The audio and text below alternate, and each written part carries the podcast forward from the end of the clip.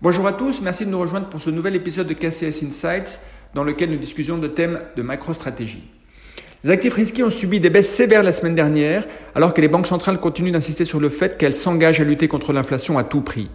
Le prix des actifs commence à refléter le fait que les taux resteront plus élevés pendant plus longtemps, quel que soit le coût pour l'économie. Les actions européennes ont touché leur point bas du mois de juin et les rendements obligataires ainsi que le dollar américain ont atteint de nouveaux sommets en plusieurs décennies. Même si les décisions de politique monétaire étaient généralement conformes aux attentes, les projections plus hawkish ont amené les marchés à faire face à d'importantes fluctuations.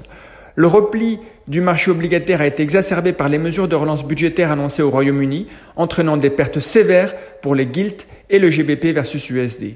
La hausse de l'aversion au risque a entraîné une, plus, une forte sous-performance des secteurs cycliques en Europe au sein des actions, comme nous l'anticipions.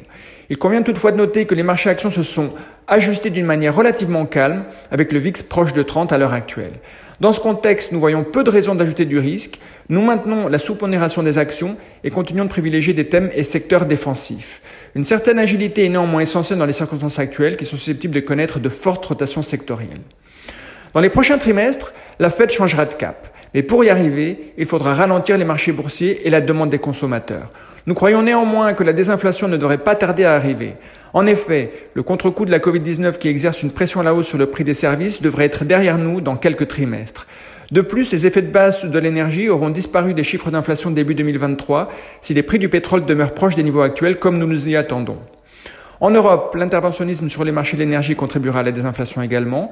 Enfin, le ralentissement économique contribuera à modérer la demande.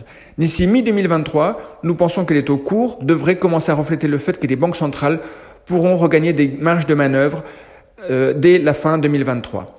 Merci beaucoup pour votre attention et nous vous souhaitons une très bonne semaine.